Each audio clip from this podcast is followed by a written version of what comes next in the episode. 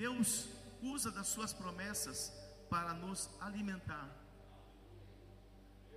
Promessas de Deus são alimentos para seus filhos. Eu vou repetir: promessas de Deus são alimento para os seus filhos. E nós precisamos voltar a andar pelas promessas, caminhar pelas promessas. Jesus aqui deixou promessas, os profetas deixaram promessas, os patriarcas vieram e deixaram promessas da parte do Espírito Santo, da parte de Deus, para que pudéssemos caminhar. Então, se somos filhos de Abraão, somos filhos das promessas, porque desde Abraão já começou muitas promessas.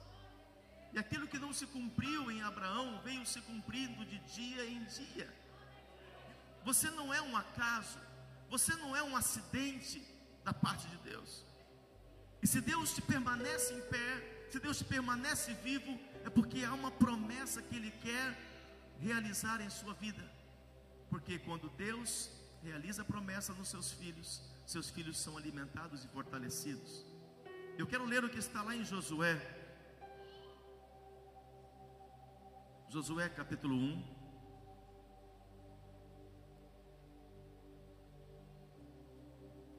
Depois da morte de Moisés, servo do Senhor, falou o Senhor a Josué, filho de Num, servidor de Moisés, dizendo: Moisés, meu servo é morto.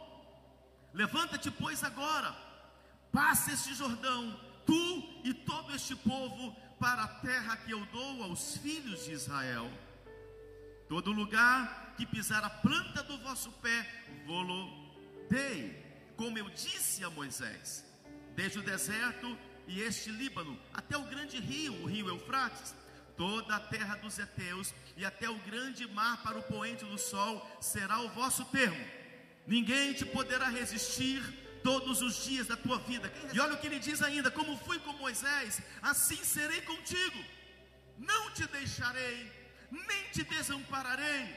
Esforça-te, tem bom ânimo, porque tu farás este povo herdar a terra que jurei a seus pais que daria.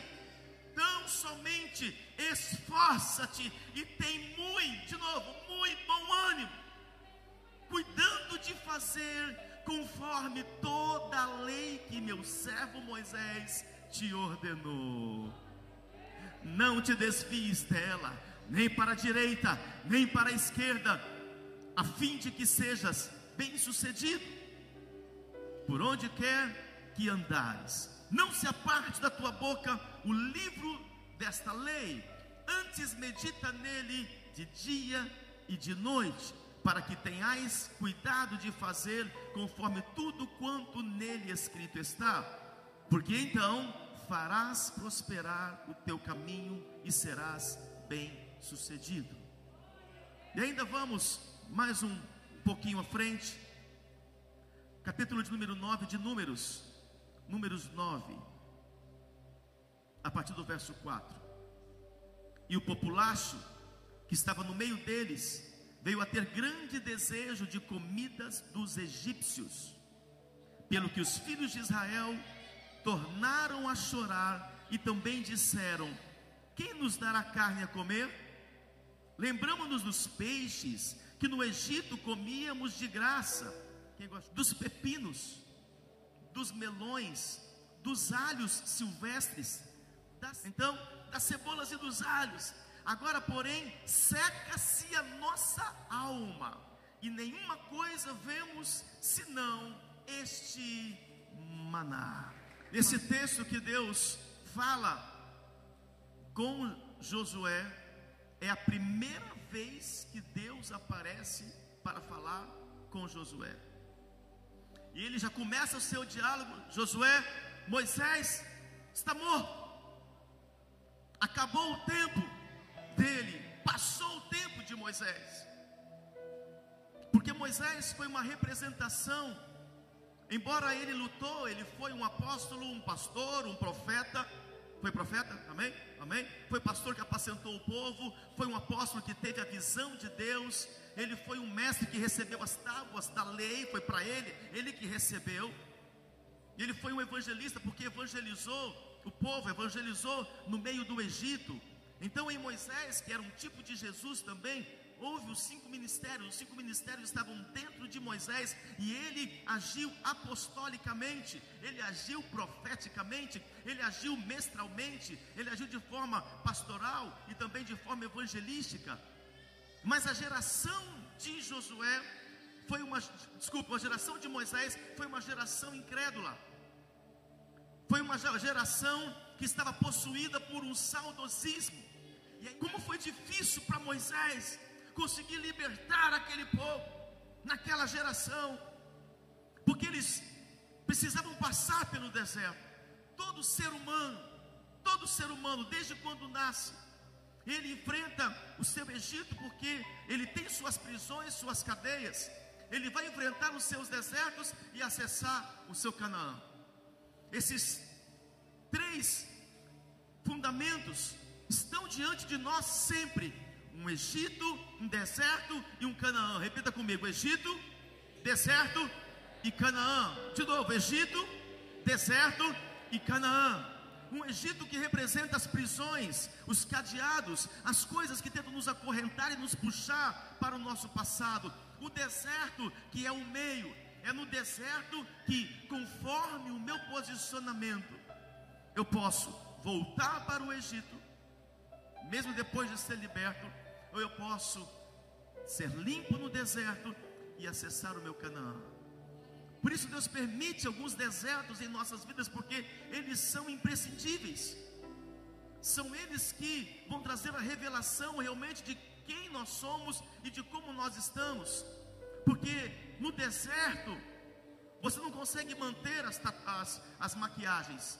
Sim. Nós não conseguimos usar as maquiagens. Nós não conseguimos continuar muito tempo arrumadinho, perfumadinho, porque o deserto é o lugar em que nós estamos sendo provados, o lugar que nós estamos sendo expostos. Digamos. Então, no deserto, nós somos revelados de como nós estamos, de quem nós somos e o que nós queremos. Então, houve uma luta com essa geração de Moisés, de um povo que estava com a mentalidade aprisionada ainda. Havia uma promessa para este povo. Deus usou o apóstolo Moisés para liberar palavras. Quando estava para arrancar do Egito, ele disse: Vocês têm que sair do Egito.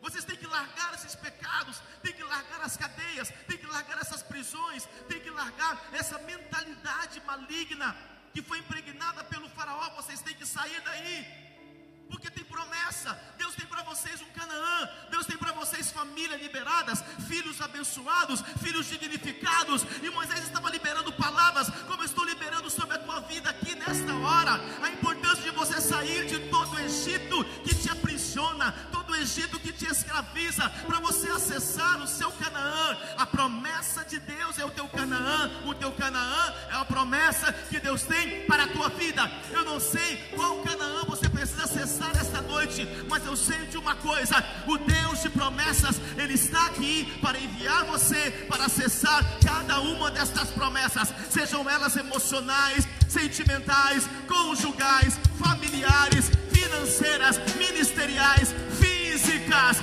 espirituais. Sabe por quê? Porque na palavra, para cada escravidão, para cada Egito, para cada deserto, há uma promessa, há uma promessa de liberdade, há uma promessa de livramento, há uma promessa de salvação, há uma promessa de cura,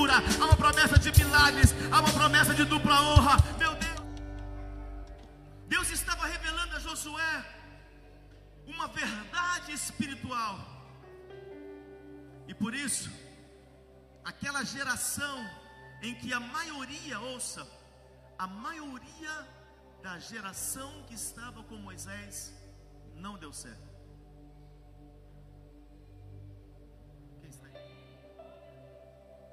Mas Moisés foi imprescindível em todo o trabalho que ele teve, foi necessário. E agora Deus fala com, com Josué: Josué, Moisés morreu. E eu quero começar algo novo, e vai começar com você tem algo novo agora para a sua vida.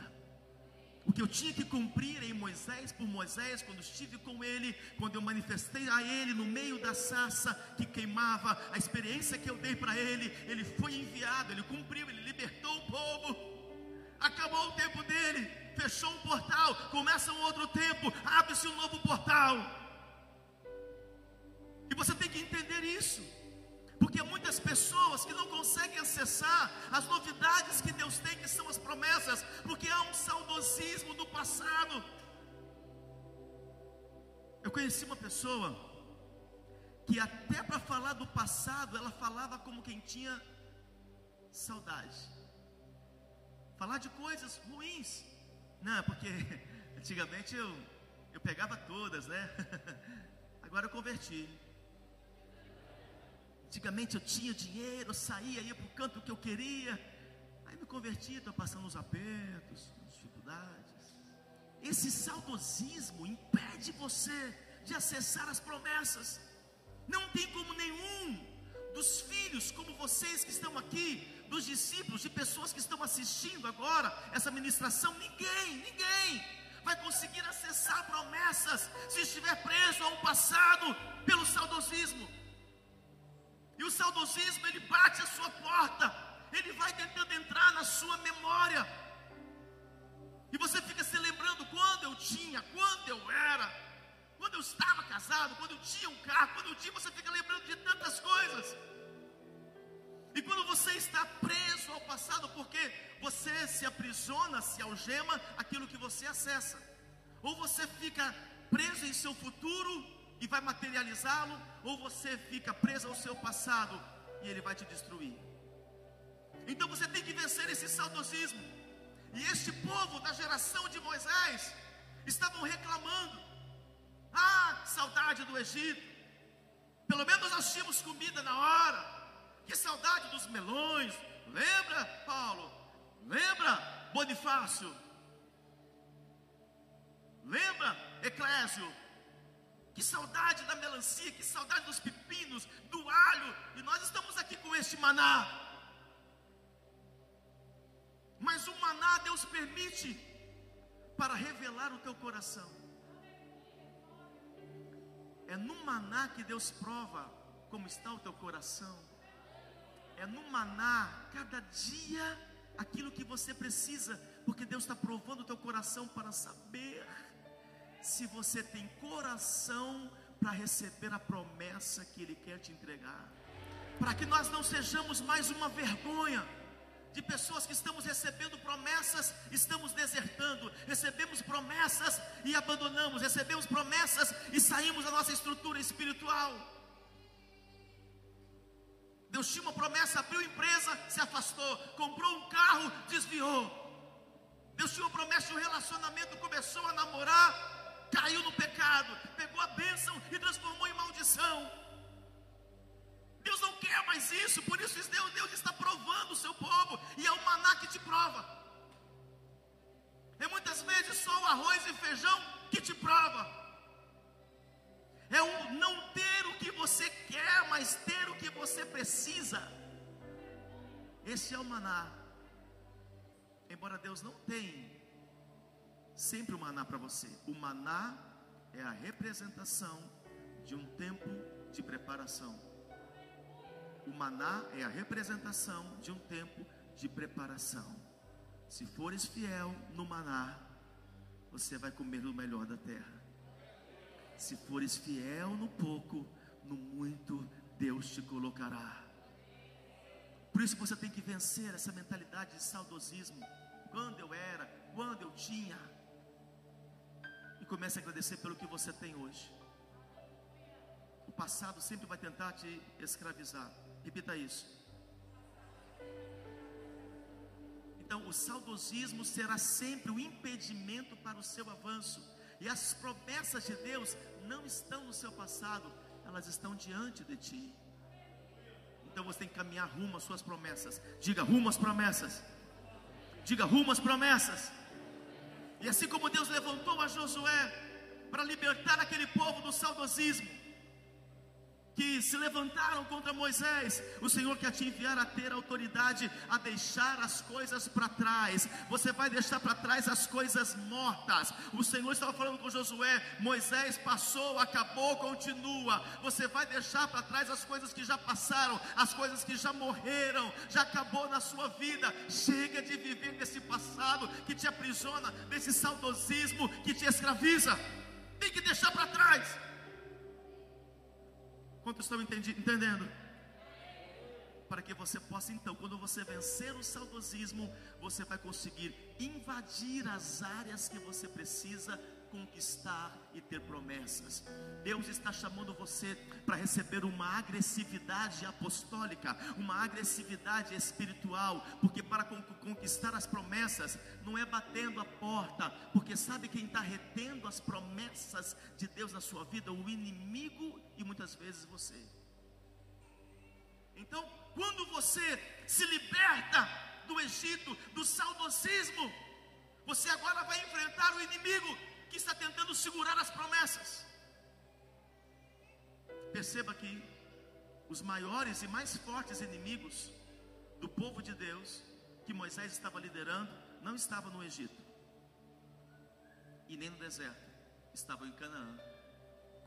Em Canaã, a terra da promessa é onde estavam os gigantes, três metros de altura, seis dedos em cada uma das suas mãos, fortes, preparados, eles estavam ali dizendo: aqui esse povo não entra, esses crentes não entram, esses do caminho não entram, esses filhos desse Deus não entram, esses apostólicos não entram. Mas Deus encontrou dois homens, Josué e Caleb, que não estavam presos a um saudosismo, que passaram pelo deserto, receberam o maná, entenderam que era um tempo de preparação, de limpeza, de provação, e eles acessaram o Canaã, eles invadiram Canaã, e ali mandaram embora aqueles gigantes e possuíram a terra.